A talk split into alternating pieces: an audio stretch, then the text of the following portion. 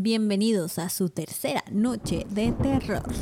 Uy, ya tengo aquí mi, mi cafecito, no, no es cierto, es agua. Comencemos entonces.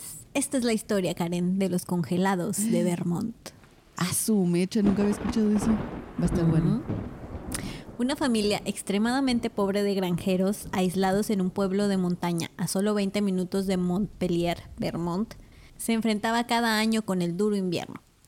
Su escaso suministro de alimentos no era suficiente para superar el invierno.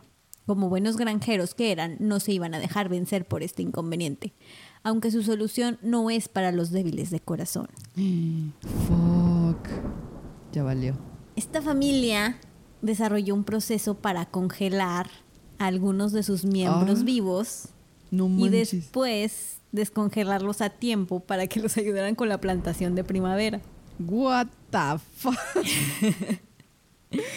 Escogían a los más viejos y enfermos para literalmente ponerlos a hibernar. En esta historia en particular, el tío William atestiguó que los granjeros drogaron a una familia de seis, cuatro hombres y dos mujeres. Cuando las drogas comenzaron a surtir efecto dentro de la cabaña caliente, la familia ¡Ay, ya me pegó con la tacha! plan. Pero ¡Este tipo de drogas! Ah, Para dormirlos, Karen. ¿Cómo Ah, van a chingada. congelar acá todos? Mi mano se derrite, güey.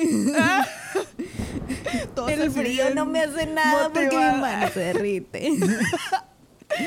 Ay, sería El genial. punto es, No, no es Karen, que una vez que los seis estuvieron inconscientes, les fueron quitando la ropa hasta dejarlos solo en ropa interior. Ah, Espera. Y los cargaron hasta afuera. O sea, para que se congelaran más rápido, hazla, qué feo. El clima de Vermont entonces comenzó a hacer su trabajo y los cuerpos comenzaron a congelarse lentamente. Dedos, narices y orejas Ouch. comenzaron a volverse blancos a la luz de la luna llena. Y en unas cuantas horas los cuerpos congelados fueron guardados dentro de una caja con un lazo para protegerlos de depredadores durante sus meses de almacenamiento congelado. Qué. La nieve que caía y las corrientes de aire mantuvieron las cajas congeladas y enterradas de enero a mayo. Entonces llegó el tiempo de liberar a los seis cuerpos de sus tumbas congeladas. Los hombres de la familia comenzaron a cavar entre la nieve y a sacar las cajas para después abrir. Joder. Tiesos y fríos cuerpos fueron sacados de las cajas y colocados en el frío terreno. Después, los cuerpos fueron puestos en baños de vapor con una poción de hierbas. No mames. Y pasada una hora, el color comenzó a regresar a sus dedos y comenzaron a tener espasmos. Ay, no mames. Los- Yo pensé que los iban a sacar lo de que, ay, güey, pues, no se suponía que iba a ser así, lo patea, ¡pum! se le cae el brazo, ¿no? ¡Ah, Rayos, no. ya rompiste a tu abuelito. Te dije que no rompieras a tu abuelita. que te socorras con cuidado. Los familiares les ayudarían frotando sus cuerpos con cobijas lenta y continuamente hasta que los congelados comenzaban a despertar. No mames. Los metieron a la casa y los sentaron cerca de la chimenea para darles de comer una cena abundante, su primer alimento en meses. Después de unas horas, aquellos congelados parecían completamente revividos e incluso mucho más sanos por su descanso de cuatro meses. No te creo. Eso necesito. Ah, Un descanso de cuatro o cinco meses, por favor. Está muy increíble y bueno, no sé si es Ay, sí, cierto o no, demasiado, no manches. pero hay, hay registro ¿eh? de la leyenda. Se supone que es de 1887 y aparece en las primeras páginas del Montpellier Argust and Patriot, que era un periódico de la época y según la leyenda, la gente de Vermont guardaría a sus ancianos y enfermos y otros familiares de alto mantenimiento, entre comillas, hasta la primavera, cuando como vegetales congelados, antes de cocinarlos los sacaban y los descongelaban. Qué pedo, no, no, se me hace muy increíble, no manches. Sí, por lo que leí, sí hay gente que ha sobrevivido a, a este a ¿Temperaturas congelamientos, sí, pero muy poca. Ujú. Y me imagino que no en condiciones de que cuatro meses los dejas ahí en Sí, el ajá. frío y luego los metes y Esto como me hace pensar que lo de Walt Disney es real. Yo sí creo. Entonces, pues, no sé, Karen. Creo que esto nos deja de lección que a la próxima que tu tía te esté jodiendo la vida o algo así. Congélala, congélala. Sí, No, métanla al congelador hasta que se le quite Eh. lo fastidiosa y lo... Ya, la No, descongelan cuando sea útil. Y listo. Lo bueno es que, ay, todas mis tías son bien lindas. Saludos, tías, las amo. bueno, no sé. mi vecina. Nada, te también mi vecina chida. Ah, ay, qué bonita la vida. Ay, sí, todos en mi vida son increíbles, los amo. Gracias por escuchar Ladies Paranormal. Sáquese, Karen. No te creas, deja de pensar. Ay, ya me acordé de quién. Ay, wow. Ay, no, qué, qué horrible persona, pero bueno. No la Pues congelaría. Si no tienes a alguien que quieras congelar en tu familia, tal vez tú eres la que necesita ser congelada. La elegida. Para que tengan Ladies Paranormal en el 3020. Necesitaré congelarme contigo y no. Gracias. Ay, sí es cierto. No me abandones, Brisa. No, mejor no te congelo y vivimos en nuestras épocas. Bueno, sí, mejor. Pues Ahora- Estuvo cool, increíble, em, pero cool. Literal. Cool. Es literal. Ah.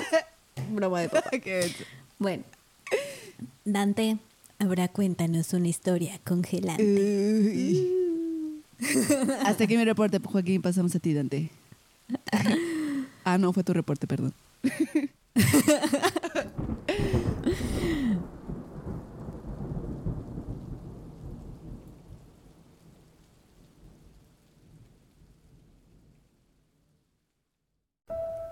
Hola Brisa. Hola Karen. Correctamente. La historia de esta noche las dejará heladas, igual que a toda su audiencia. Apaguen las luces y pónganse cómodos para oír este nuevo relato. Hay una leyenda en las heladas tierras del norte de los Estados Unidos, en el estado de Vermont, sobre los congelados gente que intencionalmente era expuesta a las temperaturas bajo cero del exterior para pasar el invierno. Las personas elegidas eran amarradas y dejadas durante una noche en la nieve para después ser almacenados hasta el fin del invierno. Esta cruel práctica era hecha con el fin de ahorrar los combustibles y las provisiones con las que contaba la familia para unos cuantos miembros que aún podrían trabajar en las arduas condiciones de la temporada. En caso de que alguno muriera durante el proceso y no despertara en la primavera, la pérdida no representaría una muy grave, siendo a los ancianos y a los enfermos a quienes sometían al congelamiento. Pues fuera así, que en el invierno de 1959, cuando un matrimonio quedó varado en el camino, cubierto de nieve, en su camino al pueblo de Newport, fueron en busca de un refugio que les protegiera de la tormenta de nieve. Tocaron de puerta en puerta en las casas alejadas una de otra sin obtener respuesta. Nadie estaba dispuesto a compartir su fuego ni su comida con la pareja de extraños, por lo que orillados por la necesidad, se escabulleron en un granero que se ubicaba en una granja que parecía recién trabajada, con la esperanza de encontrar lámparas, mantas y tal vez heno o paja para protegerse y guardar un poco el calor. Afuera de dicho granero había un trío de cajas de madera rectangulares recargadas sobre una reja de madera de no más de metro con veinte que comenzaba a cubrirse por la nieve que llevaba más de dos días cayendo sin parar en la zona. Las cajas parecían ataúdes parados, pues hasta tenían las proporciones suficientes para que una persona cupiera dentro de cada uno. Pero la tapa frontal de cada caja había sido arrancada, probablemente yaciendo ya debajo de los 40 centímetros de nieve que formaba un manto uniforme sobre el suelo lodoso y congelado. Sin prestar mayor atención a estas cajas vacías, ingresaron al granero que afortunadamente solo estaba cerrado con un sencillo pasador. Adentro encontraron lo que buscaban. Un techo seguro, paredes que les protegieran del frío, pacas de paja, unas cobijas tejidas dobladas y un par de lámparas de petróleo, las cuales encendieron para proceder a buscar un lugar cálido entre la paja. Se dieron cuenta que tres cajas más se encontraban dentro del granero, idénticas a las de afuera, con la única diferencia que éstas sí estaban completamente cerradas. Se acercaron por curiosidad y se dieron cuenta que no había manera de abrirlas, al menos no por fuera. De nuevo, decidieron no prestar atención y se dedicaron a mantenerse calientes. La noche pasó lenta y fría, pero el matrimonio consiguió dormir en paz hasta el momento antes de que saliera el sol, cuando las lámparas habían consumido todo el petróleo que tenían y se habían apagado, dejando el interior del granero a oscuras y en silencio, pues ya ni el sonido del viento pasando por entre la madera.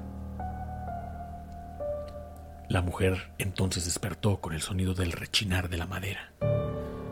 Al alzar la vista y ver las cajas de madera abiertas y vacías, un escalofrío le recorrió el cuerpo dejándola helada. Despertó a su marido y éste pudo ver rastros de pisadas que fueron arrastradas por el piso del granero cubierto de paja y lodo, acompañados por un rastro de nieve y hielo. Los rastros avanzaban hasta la parte posterior del granero, donde se perdían en la oscuridad. Tratando de seguir el rastro y forzando la mirada para ver mejor en la negrura, el hombre se alejó de su mujer, cayendo en una escotilla abierta hacia el sótano congelado, rodeado de más cajas de madera, algunas cerradas y otras abiertas. Lo último que el hombre escuchó de su mujer fue que dejó salir un grito de terror al sentir como un montón de manos rígidas y congeladas se postraban en sus brazos y cuello sujetándola fuertemente. La pobre falleció de un infarto al instante, tras haber creído que la misma muerte helada había ido por ella aquella noche. El hombre sufrió el mismo destino en el sótano del granero. Sus cuerpos no fueron encontrados sino hasta que llegó la primavera y las familias de la zona fueron a descongelar a sus seres queridos y encontraron a dos extraños yaciendo en el piso del granero sin vida y con expresiones de horror impresas en sus congelados rostros.